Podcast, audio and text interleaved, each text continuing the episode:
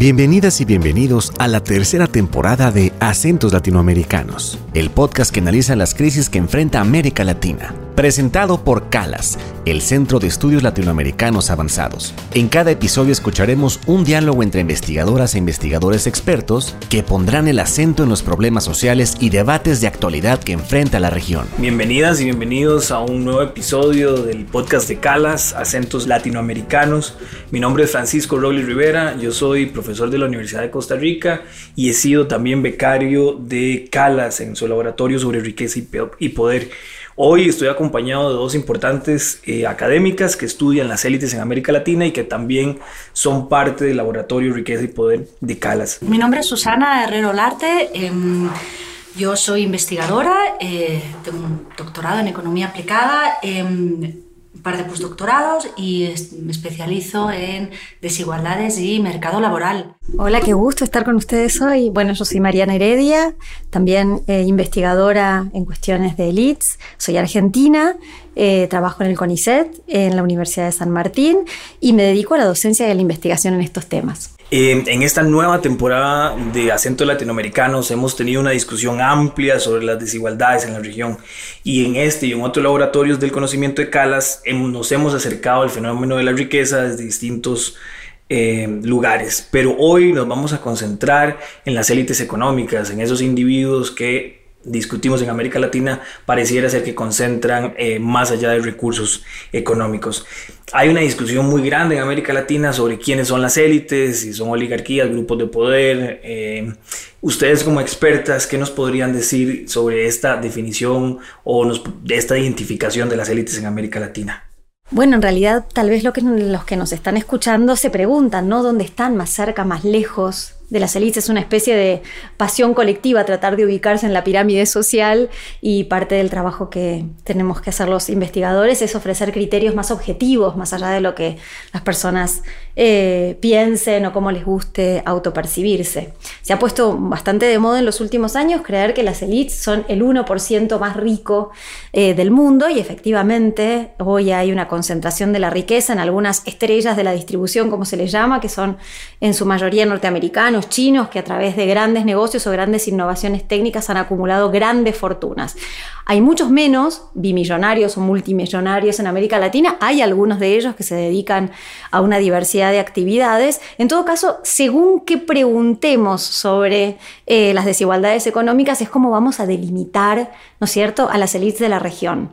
Uno puede decir, hay un pequeño grupo que posee eh, grandes empresas, ¿no es cierto?, y que determina con sus decisiones, con sus pareceres, las inversiones, la generación de puestos de trabajo y demás en las, en las naciones del continente. Pero en la medida en que hay también muchas empresas eh, que tienen accionistas o hay muchas empresas extranjeras instaladas en la, en la región, una parte importante de las élites económicas en América Latina está compuesta por altos ejecutivos, que no son necesariamente los que tienen la última palabra a la hora de tomar decisiones, pero sí que participan de una manera activa, ¿no es cierto?, en la gestión cotidiana de los grandes negocios. Y después están todos aquellos que a través de la gestión del capital o de la determinación de las inversiones, sin tener una relación directa con empresas ni con trabajadores, también participan en la orientación y en la gestión del capital. Con lo cual yo diría que si la pregunta es por las desigualdades económicas, por quienes determinan en eh, sus labores cotidianas, ¿no es cierto?, las dinámicas económicas de nuestros países,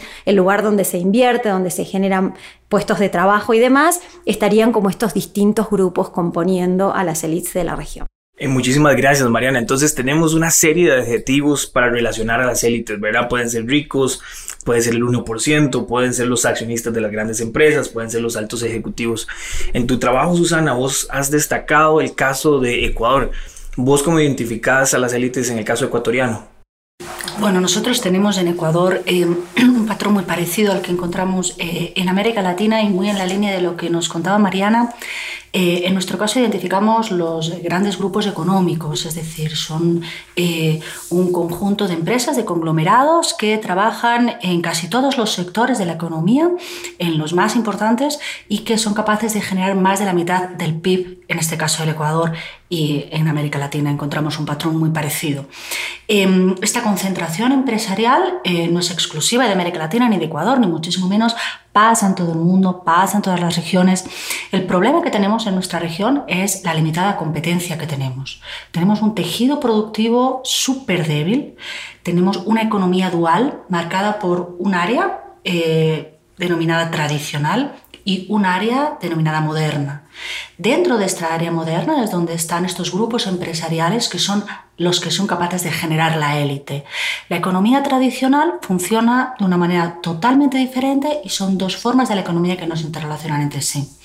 El momento en el que tenemos un tejido productivo tan débil, no por la falta de creación de empresas, déjame hacer una pequeña cuña publicitaria y decir que Ecuador es uno de los países con la mayor capacidad de generar de empresas del mundo, pero al mismo tiempo es uno de los países con la mayor capacidad para destruir estas empresas, es decir, son empresas que son incapaces de sostenerse. Esta falta de tejido económico hace que necesariamente estos grupos económicos se encuentren sin la capacidad de tener otras empresas llamadas a competir con ellos. Y ahí es donde encontramos uno de los principales retos que tenemos en América Latina, que es nuestra baja productividad y que impacta de manera directa en los terribles volúmenes de desigualdad que tenemos hoy en día. Muchísimas gracias, Susana. Bueno, toda esta conversación yo creo que nos orienta un poco a entender y diferenciar las dinámicas, a las distintas interpretaciones que tenemos de las élites en América Latina. ¿Verdad? Mariana ya nos señalaba el tema del 1%, vos nos estás hablando de los grupos empresariales y sobre todo el rol que juegan estos grupos empresariales en la poca construcción de tejido eh, económico, que siendo yo una persona de Centroamérica y estudiando el caso de las élites centroamericanas, me parece que hay mucha cercanía con el, con el caso ecuatoriano. Ahora, en torno a esta gran pregunta sobre cómo influyen las, las élites. Es decir, parte de lo que señalaba Mariana, es decir, que la popularización del concepto de élites se ha dado en los últimos 10 años, eh, sobre todo después de la crisis del año 2009, tiene mucho que ver también con preguntas que se hacen las personas de cómo influyen las élites en la sociedad, cómo influyen las élites en el poder político. La verdad es que es una pregunta interesante que tiene una larga tradición de estudios y donde se pueden distinguir diferentes niveles de influencia, ¿no? Por lo pronto, como decíamos recién, las élites económicas toman decisiones que no las comprometen a ellas solas. En la medida en que están buscando ganancias, tienen que movilizar a la naturaleza, movilizar trabajadores, ¿no es cierto? Y al hacerlo, entonces toman decisiones que son importantes para sus sociedades y para sus autoridades. Cualquier autoridad está interesada en que el dinero quede en su nación, que permita una expansión de la estructura productiva, que genere más y mejores puestos de trabajo. Entonces ahí, de manera dispersa, tanto los gestores de capital como los empresarios tienen una manera de este, incidir, ¿no es cierto?, en los destinos colectivos que los hace interlocutores privilegiados de las autoridades. Pero hay veces que las autoridades pueden intentar tomar decisiones que limitan ¿no? sus intereses o que los orientan de una manera u otra. Entonces, eh, estos empresarios o capitalistas dispersos pueden organizarse, organizarse en cámaras, en asociaciones, establecer eh, pedidos ¿no? o programas conjuntos, a veces hasta forman eh, partidos políticos, entonces se dice que ahí además de ese poder disperso e instrumental, se organizan y tienen un poder colectivo que se ejerce de distinta manera sobre los partidos, sobre em, los gobiernos. Pero hay otra cuestión importante también, que es que las autoridades políticas cambian, a veces en América Latina cambian con bastante velocidad y con orientaciones políticas eh, muy diversas, y que en cambio hay una estructura administrativa, ¿no es cierto?, burocrática, que es aquella que conforman los estados y sobre las que se asienta la autoridad de los gobiernos, que permanece en el tiempo. Y a veces no solamente la estructura productiva, como decía Susana, es débil, sino también las estructuras institucionales y administrativas son débiles. Y entonces esa relación también que a veces se establecen, esas, relaciones preferenciales, ¿no es cierto?, con las burocracias públicas que en lugar de controlar muchas veces establecen, ¿no?, este, alianzas eh, que benefician a los pocos en detrimento de los muchos, también es otra de las maneras donde la élite económica puede influir sobre las decisiones políticas o administrativas. Eh, Susana, y también siguiendo un poco lo que señalaba Mariana, vos estás elaborando un trabajo sobre captura del Estado en el caso ecuatoriano. Y hay un tema muy interesante que es, siguiendo lo que dice Mariana, es que la sociedad de por sí ya asume eh, que son las grandes empresas quienes influyen o quienes más determinan el quehacer de los estados. ¿Podrías contarnos un poquito más sobre tu investigación? Según eh, algunos, índices sociales que hemos podido analizar y valorar, aceptan que el principal grupo de poder eh, en la región son las grandes empresas. Entonces, bueno, hemos realizado un análisis, un trabajo que todavía está en un estado preliminar y encontramos algunas eh, razones que para la ciudadanía estarían explicando esta normalización em, de la concentración de poder. La primera es, eh, bueno, efectivamente, la poca base eh, empresarial y la gente tiene razón. Es decir, si tú tienes muy pocas empresas con capacidad de competir, es muy difícil que sean capaces de efectivamente eh, mm, ser una competencia para grupos empresariales sólidos y formados con trayectorias de décadas no hay por dónde moverse y eso es así. Lo cual nos invita a pensar en cuál es la otra cara de la moneda, cuál es la política pública. En la medida en que esto es una evidencia, desde la política pública nos toca pensar en, bueno, cómo podemos lograr revertir esto, ¿no? Cómo podemos efectivamente lograr que, em, el Ecuador, en este caso, no solo sea uno de los países eh, con la mayor capacidad para generar empresas, sino de que estas empresas tengan la capacidad de sostenerse en el tiempo y de alinearse con las cadenas de valor a todos los niveles que se generan en el país.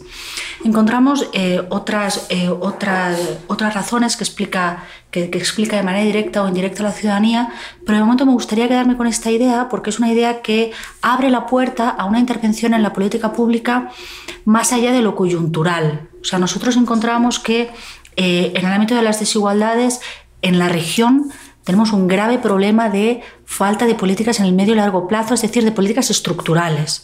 O sea, vamos generando políticas em, coyunturales un poco, eh, de alguna manera, eh, para parar el golpe, como yo digo, ¿no? En los casos de crisis para parar el golpe y en los años de bonanza económica que son los menos, es decir, durante los últimos 35 años hemos tenido más años de crisis que años de bonanza en América Latina. Bueno, pues en los años de bonanza nos dedicamos a corriendo tratar de recuperar lo que no hemos hecho en los años perdidos. Y las reformas estructurales nunca tienen lugar. Muchísimas gracias. Estamos conversando con Mariana Heredia y Susana Herrero.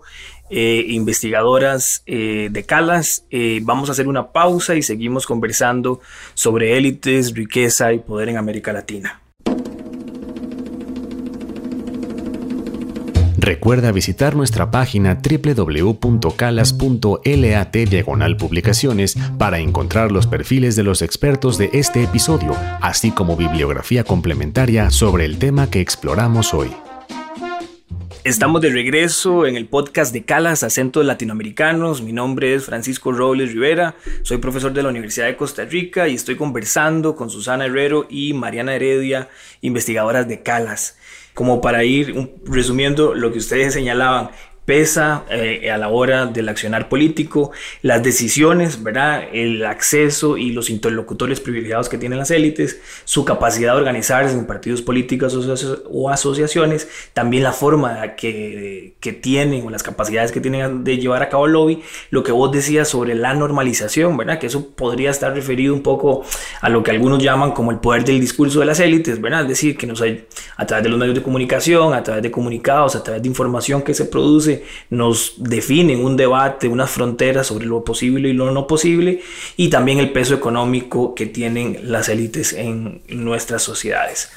Eh, otra de las discusiones que están hoy en día en la palestra y en el debate público en América Latina, que lo podemos encontrar en México, en Venezuela, en El Salvador, más recientemente Costa Rica, Ecuador también, es el debate sobre el populismo. Pero si entendemos el populismo, ¿verdad? Como esta ideología que separa eh, a una clase social bien que representa los ideales de un pueblo frente a una élite corrupta, eh, ¿Qué razón tiene, digamos, concuerdan ustedes con esta discusión en América Latina o de, de ciertos políticos de autoidentificarse como élite frente a una élite económica corrupta o es más bien una estrategia discursiva eh, para mantenerse en el poder, para reproducir otras formas de poder en, en la región?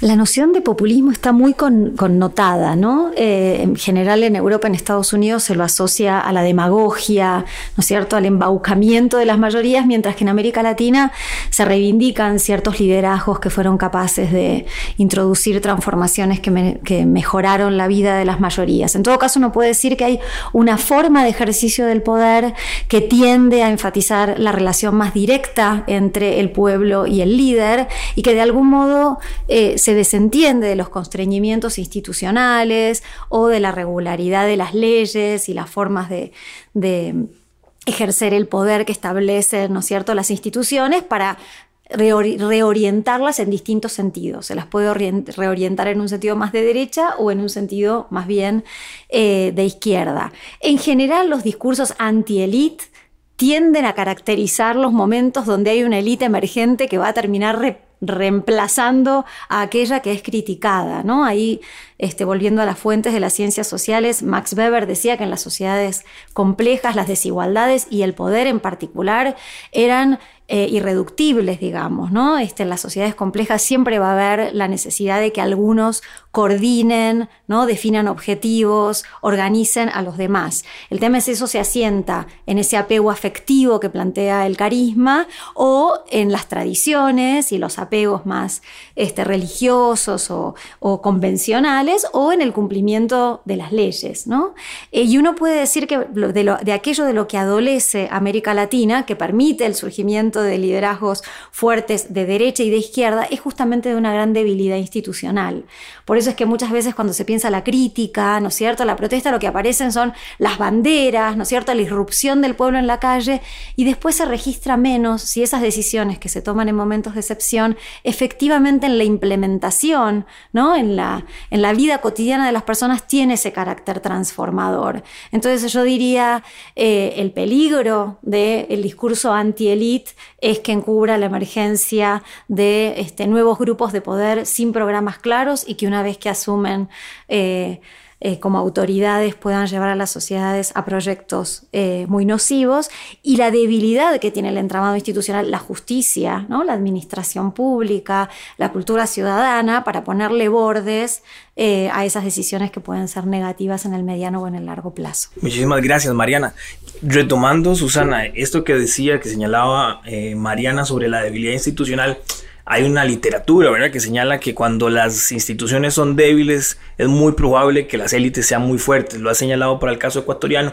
¿Qué relación esto tiene, por ejemplo, con el caso ecuatoriano en la discusión de populismo de izquierda, populismo de derecha, ahora en el Ecuador? Bueno, en nuestro caso, esta falta de institucionalidad es una evidencia, eh, lo podemos ver en el día a día, em, y nos hace temer que este populismo que probablemente venga aquí, igual que ya está llegando a otros países de la región, eh, sea capaz eh, de eh, lanzar un discurso fuerte, em, de realmente empezar a calar y generar algunos de los peores estados y reproducir algunos de los peores estados y situaciones de los que hemos vivido en Ecuador. Uno de los retos a los que nosotros nos enfrentamos en Ecuador es esa confusión eh, sobre lo que demandamos cuando buscamos más institucionalidad. ¿no? De alguna forma, em, muchas veces se escuchan voces que dicen, bueno, pero es que eh, no queremos un Estado represivo, un Estado controlador, es que eso no es institucionalidad. Y, me parece que es importante que hagamos la, diferencia, ¿no? porque em, realmente institucionalidad se vincula con eh, un Estado legítimo, un Estado creíble, un Estado en el que podemos confiar, un Estado amplio, un Estado diverso, un Estado que muta y que es dinámico que nos representa a todos y todas. ¿no? O sea, una buena institucionalidad contribuye activamente a que este tejido económico pueda funcionar. Estos países que tienen la menor institucionalidad son los que tienen el tejido productivo más débil, porque un tejido productivo, ¿cuándo funciona? Cuando tienes una institucionalidad que te impulsa a la exportación, que te impulsa a la competencia, que te impulsa a la economía verde, que te impulsa a la diversificación de la producción, es decir, que te impulsa a todo lo que nos invita a pensar en una economía más inclusiva que va a contribuir también a un mayor nivel de productividad, que es nuestro gran reto desde la economía ahora mismo en la región em, y, a un mayor eh, nivel eh, de crecimiento, no ya solo sostenible, sino de un crecimiento capaz de contribuir eh, al medio ambiente aquí en la región. bueno, hemos recibido, por ejemplo, el último informe del panel sobre cambio climático que señala que en buena medida son estas élites económicas quienes más contribuyen al cambio climático. Eh, tenemos la discusión que señalaban anteriormente ustedes sobre, sobre el populismo y sobre la institucionalidad, la debilidad de la institucionalidad democrática en América Latina. Estamos en medio de una crisis eh, de pandemia que se tornó ahora en una nueva guerra en, en, Europa que tiene consecuencias impredecibles para las economías latinoamericanas que de por sí ya venían en un eh, decaimiento y una fragilidad muy importante. En ese sentido, una pregunta muy eh, abierta, eh, discutamos sobre el futuro de las investigaciones en torno a las élites, qué podemos esperar, qué panoramas tenemos sobre riqueza, poder en América Latina. Bueno, siempre va a haber élites. O sea, realmente la élite es eh, parte de nuestra forma de funcionar como sociedad como Estado. Em, y realmente no, no podemos eh, pensar, yo creo que, que no, ni debemos, ni, ni, deberíamos querer pensar en un Estado sin élites porque significa negar nuestra propia naturaleza como seres humanos. Ahora bien, la cuestión es quiénes son esa élite y si esa élite es lo mejor de cada país. A mí me preocupa muchísimo cuando pensamos en eh, este doble país en el que tenemos en la región, ¿no? Eh, de una economía con una economía tradicional y con una economía moderna, ¿no? que hace que en realidad el juego no lo jugamos todos, sino que lo juegan unos pocos. Entonces, no es que estén los mejores en la élite, es que están los mejores dentro de un grupo. Entonces, eh, no es que no compitan, claro que compiten, pero ¿con cuánta gente compiten? ¿Con cuántas empresas compiten? Entonces yo siempre les pongo un, ejemplo a, mis alumnos que quizás la mejor presidenta em, para el Ecuador de aquí a 15 años es ahora una chica que está viviendo en un barrio marginado de una ciudad ecuatoriana esta chica va a tener la posibilidad, las herramientas de poder llegar a ser esa presidenta que nos merecemos todos y todas? ¿Va a poder? ¿Va a tener la capacidad de jugar en el juego en la cancha o no? ¿Qué pasa si la persona que está destinada a descubrir la vacuna contra el cáncer acaba de nacer en un pueblo remoto de una aldea sin capacidad de acceso a educación? ¿Va a poder efectivamente descubrir? O sea, realmente América Latina tiene muchísimas cosas buenas, pero si tiene un gran activo, un gran potencial, es su gente. O sea, hay países que tienen que necesariamente importar gente, o sea, aprovechar entre comillas, y espero que no se me malinterprete, la gente que sale de otros éxodos de montón de problemas y nosotros no tenemos que hacer eso, nosotros la tenemos aquí. Entonces realmente lo que nosotros tenemos que hacer es invertir en nuestra gente para que los mejores lleguen a ser esa élite que descubra cosas, gestione de la mejor forma, eh, dialogue, intervenga, proponga, eh, invente. Eso es lo que nosotros necesitamos. La élite con la mayor calidad. Y para eso es fundamental tener una muy buena institucionalidad. Sí, la pregunta no es si élites sí o élites no, porque necesariamente la historia nos enseña que en las sociedades complejas tiende a reproducirse en el tiempo eh, la riqueza y el poder. El tema es qué élites y qué riqueza. Me parece que Occidente todo está viviendo una gran crisis de la cual la,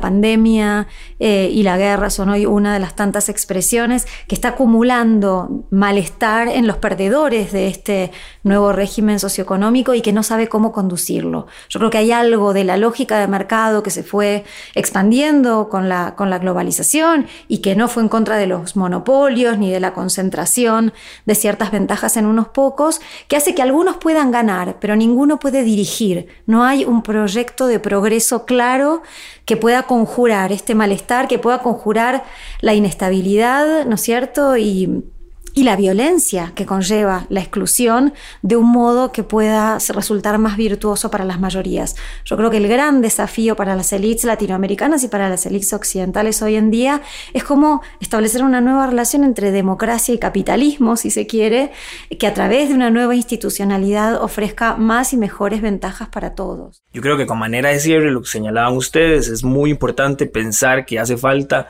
en América Latina un proyecto que redireccione la relación entre capitalismo y democracia que brinde oportunidades a la mayoría de las personas. Y para esto, sin lugar a dudas, es muy importante el fortalecimiento de la sociedad civil y los movimientos sociales. Seguramente parte de la debilidad institucional en América Latina se debe a la debilidad propia eh, que han tenido estos sectores frente a élites poderosas.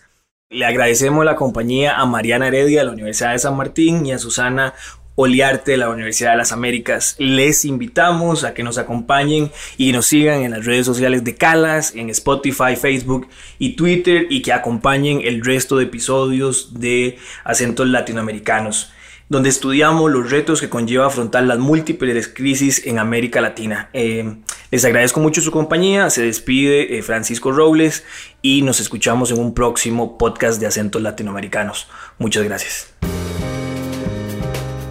Calas, Acento Latinoamericanos, es una producción del Centro María Civil Amerian de Estudios Latinoamericanos Avanzados. Olvia Maisterra Sierra es nuestra productora general. La edición corre a cargo de Mitzi Pineda. La música y la postproducción de nuestros episodios pertenece a Carlos López y el diseño gráfico de este proyecto es de Ignacio Nájar. Escucha nuestros episodios cada dos semanas en tu plataforma de podcast favorita. No olvides visitar nuestra página www.calas.lat para acceder a contenido extra de este episodio y seguirnos en nuestras redes sociales. Nos puedes encontrar en Facebook, YouTube, Instagram y Twitter como arroba calascenter. Nos vemos muy pronto. Hasta la próxima.